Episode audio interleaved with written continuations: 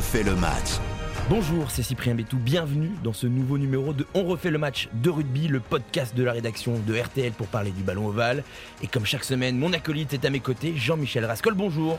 Euh, bonjour Cyprien, on En- pousse, on pousse, on Ah pousse. ouais, ça y est là, on est proche de- du début du tour à destination là, l'excitation monte. L'excitation, la Villa Borghese, le stade olympique de Rome. Le soleil, euh, les spritz, Et plus si affinité. Toujours, toujours. Et au sommaire, on va vous donner les expressions à ne pas rater pour le tournoi Destination, mais surtout pour la Coupe du Monde. On sera avec Jean-Pierre Gaufre qui a sorti un dictionnaire pour rire des expressions de rugby.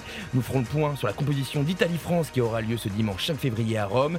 Et on finira avec ton histoire, Jean-Michel. Et aujourd'hui, tu nous parles du plus grand joueur italien qui prendra sa retraite à la fin de la saison, Sergio Parisse. Formidable troisième ligne de la squadra de l'Oval. Mais pour commencer, on va travailler notre vocabulaire rugby.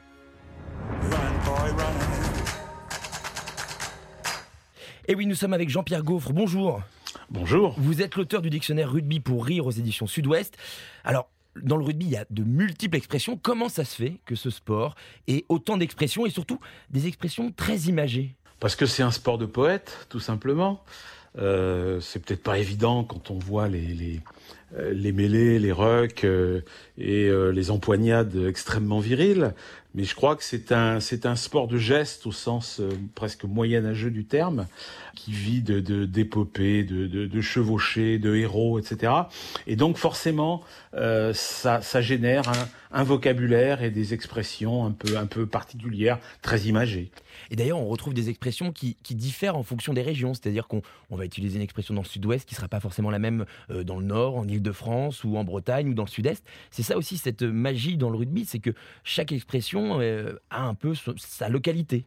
Oui, c'est vrai. Et puis, euh, bon, sachant quand même que le, cœur, on reste quand même dans le sud-ouest, parce que c'est un sport, il faut pas l'oublier, qui nous est arrivé d'Angleterre, qui a, bien sûr euh, commencé par Le Havre et Paris, qui étaient les, points d'ancrage et les points d'entrée des Britanniques en France, mais très rapidement, par l'intermédiaire du vin, et notamment du négoce du vin, où il y avait énormément de, de, Britanniques qui travaillaient dans ce secteur, et ben, il est arrivé d'abord à Bordeaux, et ensuite il a descendu tranquillement la Garonne, euh, jusqu'à Toulouse, bien évidemment, et après dans tout le grand sud-ouest. C'est aussi pour ça que le sud-ouest est vraiment euh, le cœur de la terre d'Ovalie, comme on peut dire.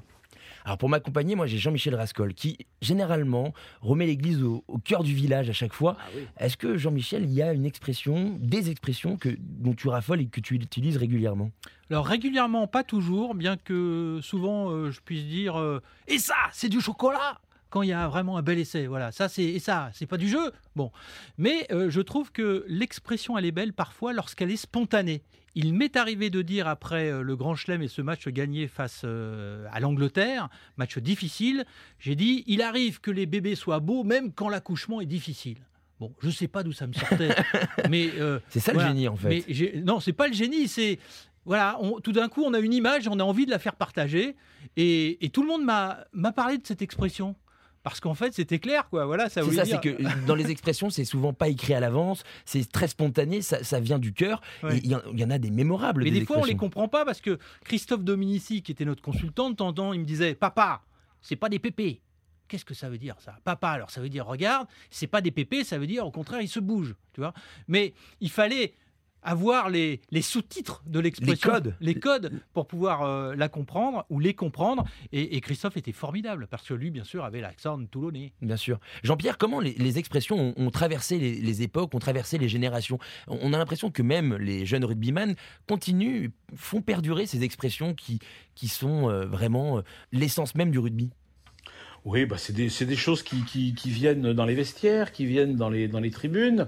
Par exemple, euh, quand, on, quand on a un, un joueur un peu, un peu maladroit avec le ballon, bon, alors au, fo- au foot, on dirait qu'il a des pieds carrés. Euh, au rugby, on dit plutôt qu'il a des moufles.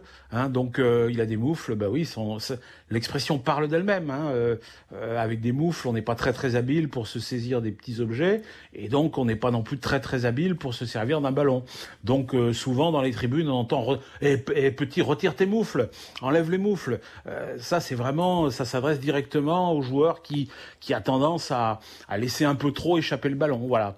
D'ailleurs, j'ai fait une petite sélection d'expressions à retenir pour ce début de tournoi destination qui commence donc samedi 4 février par, euh, si je ne me trompe pas, Pays de Galles-Irlande et ensuite Angleterre-Écosse, avant le Italie-France dimanche. Alors, les cinq expressions que j'ai retenues, c'est d'abord rugby champagne. Parce que voilà, ça, rugby champagne, on l'entend souvent, mais qu'est-ce que ça veut vraiment dire, Jean-Pierre? Ben, Le rugby champagne, là aussi, ça, ça parle, ça parle d'elle-même. C'est quand ça pétille. Voilà, c'est quand le jeu pétille. Euh, euh, un petit peu à tous les coins du terrain. Ça part de, de, de euh, les, les, les, attaques partent dans, dans, tous les sens, les contre-attaques euh, se, se, font de la même manière.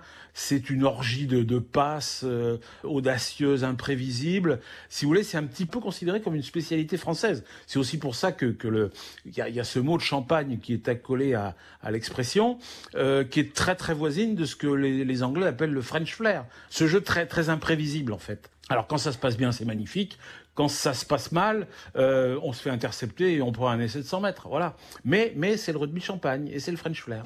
Un confrère à Twickenham de la Provence, Jean-Louis Corbe, qui malheureusement nous a quittés, avait écrit après un match forcément euh, perdu dans le temple du rugby quelques bulles de champagne dans un mauvais whisky. Bah, ça voulait tout dire.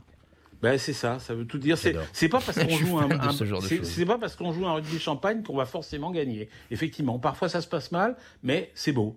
Alors, l'autre expression que j'ai retenue, c'est une expression que Jean-Michel aimerait bien me faire, c'est la boîte à gifles. La boîte à gifles. Alors, la boîte à gifles, ben, elle, est, elle est présente finalement euh, à, tous les matchs. Alors, il y a, il y, a, y, a, des matchs où personne ne l'ouvre, et puis euh, des fois elle s'ouvre, elle s'ouvre d'elle-même, ou, ou un joueur a décidé de l'ouvrir. On ne sait pas trop pourquoi, c'est toujours mystérieux hein, euh, l'ouverture de la, de la boîte à gifles. Généralement, ça se trouve, l'origine se trouve au sein d'une mêlée ou d'un ou d'un ruck où on a une mêlée ouverte où il y a eu un petit coup pas très pas très catholique qui est qui est parti.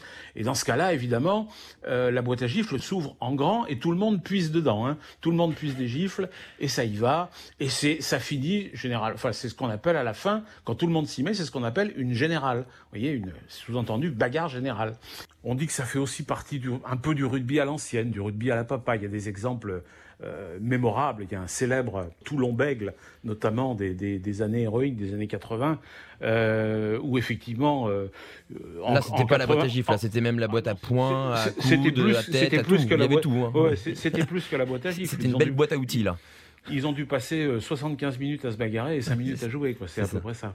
Moi, j'aime bien l'expression quand les hommes de 120 kilos ont quelque chose à dire, ceux de 60 les écoutent. Et parfois, Alors, euh, en rugby, on se retrouve dans ce schéma-là. Hein. L'expression est effectivement attribuée à Audiard. Et c'est vrai que c'est un peu ça. C'est vrai que c'est un peu ça. L'autre expression, euh, on espère, qui va être souvent citée par Jean-Michel ce dimanche, c'est terre promise. Ça, c'est beau. Je trouve ça poétique, un côté un peu roman d'aventure. le, le, jardin. C'est ça. C'est, bah, il y, y, a énormément de. Bon, sport, religion, hein, tous les parallèles ont été faits autour de ça, et c'est vrai que le rugby n'échappe pas à la règle. Euh, alors, bon, bah, la terre promise, c'est quoi? C'est l'embut, bien sûr, c'est l'embut, c'est ce morceau du pré euh, situé euh, au pied des poteaux, après les poteaux, que l'équipe qui attaque a envie d'atteindre, évidemment. Et, et, la métaphore biblique, bah, elle est évidente. Parce que si on plante un essai, il faut d'abord fendre la défense adverse, bien sûr, comme Moïse faisait fendre la mer Rouge euh, à son peuple pour euh, justement aller vers cette fameuse terre promise et la, et la retrouver. Donc c'est voilà, c'est ça. Et quand on arrive, ben, quand on arrive là-bas, ben, c'est effectivement le paradis. Et on finit avec une autre expression qui est le crunch. Le crunch, c'est quand même l'appellation pour les Angleterre-France ou France-Angleterre. Et là, pour le coup, il y a une histoire euh, vraiment historique. qui est vraiment... détournée même. Oui, c'est ça. Parce que pour tout le monde, le crunch, c'est du chocolat, ça croustille. Mais en fait, euh, l'idée de départ, c'est pas tout à fait celle-là. Euh, non, non, non, non, c'est pas, c'est pas tout à fait celle-là. C'est vrai que quand on entend ce crunch, ce, ce, ce CR qui croque, euh, je crois que moi, moi j'entends le craquement des vertèbres des piliers quand ils entremêlés, euh, ou, les, ou le bruit des, des, phalanges qui tombent sur les mentons des deuxièmes lignes. C'est ça le crunch. Hein. Euh, on rejoue Azincourt et Crécy, euh, on rejoue Jeanne d'Arc et les Anglais à Orléans, c'est Fontenoy, c'est Trafalgar, c'est Napoléon bien sûr à Waterloo, ça va jusqu'à Mercy-le-Kébir. Enfin c'est la vieille rivalité franco-anglaise qui se traduit comme ça sur un terrain de rugby. On a pu craindre à un moment donné qu'avec le Brexit, on n'ait plus jamais de crunch. Mais non, mais non, heureusement, heureusement, ils n'ont quitté que l'Union européenne et pas le tournoi destination. Attention même. à ne pas avoir l'aiguille dans la boîte à gants hein, quand on joue les Anglais. Ça veut dire de ne pas physiquement complètement sombrer face à l'adversaire. Il y en a une dernière que j'aime bien et, et que qu'on m'a souvent répété, c'est euh, viril mais correct. Donc euh, en gros, euh, te plains pas trop, ça continue à jouer quoi. Bah, c'est ça. ça c'est, faut pas oublier que le rugby est quand même un sport de, je ne veux pas dire de combat, mais au moins de contact en tout cas. C'est ça. Et, le combat est quand même là euh, très très présent à, tous les niveaux. Jean-Michel, pour dimanche, pour Italie-France, quelle expression Est-ce que tu vas réussir à citer rugby champagne, terre promise, avoir des moves Qu'est-ce que tu penses? Je souhaite une victoire al dente.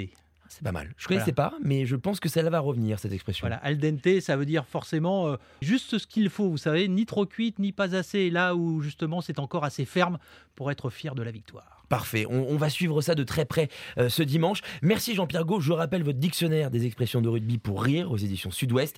Merci à vous Jean-Pierre d'avoir été avec nous. Merci. Merci à vous. Nous Jean-Michel, on va regarder vers septembre prochain. En route vers la Coupe du Monde 2023. Et oui, dans moins d'un an débutera la Coupe du Monde de rugby avec France-Nouvelle-Zélande au Stade de France le 8 septembre prochain pour le match d'ouverture de la Coupe du Monde. Mais pour en être, c'est un long chemin qui attend les joueurs tricolores. Et ce long chemin, il commence par le tournoi Destination. Le baromètre des Bleus. Et donc je le rappelle, Italie-France ce dimanche 5 février, euh, à suivre avec toi Jean-Michel. Et on connaît potentiellement la composition qui débutera euh, ce dimanche. Ce sera en 1 Baye, en 2 Marchand, en 3 Atonio, 4 Flamand, 5 Willense, 6 Gelonche, 8 Aldrit, 7 Olivon, 9 est capitaine Dupont, 10 Ntamak, 11 Dumortier, 12 Ficou, 13 Moefana, 14 Penaud et 15 Ramos. La surprise, c'est Gabin Villière qui est forfait pour ce match et donc c'est la première d'Ethan Dumortier, l'ailier du Loup pour sa première sélection face à l'Italie. C'est un coup dur pour Gabin Villière quand même. Un coup dur pour l'équipe de France, peut-être pas, c'est le meilleur marqueur du top 14. Euh, c'est un coup dur pour Gabin Villière qui s'est blessé plusieurs fois. Alors là, a priori, c'est une blessure qui ne doit peut-être pas handicaper la suite de sa progression dans le tournoi. On espère le revoir. Toujours est-il que pour ce début, pour ce premier match, eh bien, il regardera tout ça des tribunes. Fabien Galtier a composé un banc avec 6 avant et, 2 trois quarts. Donc on, note le retour de Barlow notamment avec les blessures au talonnage de Movaca et, et notamment de Bourgarit. Et surtout, une petite surprise, un autre nouveau, c'est le Garec, le demi-mêlée du Racing 92, qui risque de connaître sa première sélection en suppléant Antoine Dupont. C'est bien aussi pour lui de se faire les dents sur ce genre de match. Oui, Le Garrett, dont on dit qu'il est un, grand joueur en devenir, qui fait beaucoup de bien au Racing. Peut-être un petit peu perso, mais ça, avec Galtier, il ne va pas le rester longtemps. Euh, voilà, c'est l'autre génération. C'est peut-être aussi l'autre Coupe du Monde, pas celle de 2023, mais de 2027. En tout cas, il aura l'occasion de jouer parce que Galtier a pris l'habitude de faire souffler son capitaine lorsque euh, le score euh, est acté ou lorsque l'on joue depuis déjà 70 minutes.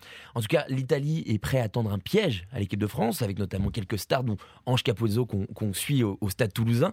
Est-ce que les Bleus sont en capacité d'aller chercher une 14e victoire d'affilée? Je le rappelle, ils sont toujours en liste. Oui, alors 14, euh, bien sûr. Ensuite, ça va quand même être compliqué. On va aller jouer en Irlande. Vous savez, lorsque l'équipe de France joue euh, à l'extérieur trois matchs, elle n'a jamais réussi dans l'ère moderne à réaliser le Grand Chelem. Donc c'est un peu une année de tous les dangers. Et justement, c'est parfaitement euh, une année comme ça qu'il faut pour l'équipe de France pour un petit peu eh s'aguerrir avant le grand rendez-vous de la Coupe du Monde. Une chose est sûre, c'est qu'il faudra bien commencer ce tournoi destination face à l'Italie à Rome ce dimanche. C'est rendez-vous 16h, ce sera avec toi, Jean-Michel mmh. Rascol, sur RTL. Et on va finir dans tes souvenirs, ah. Jean-Michel. Et on va parler de souvenirs italiens.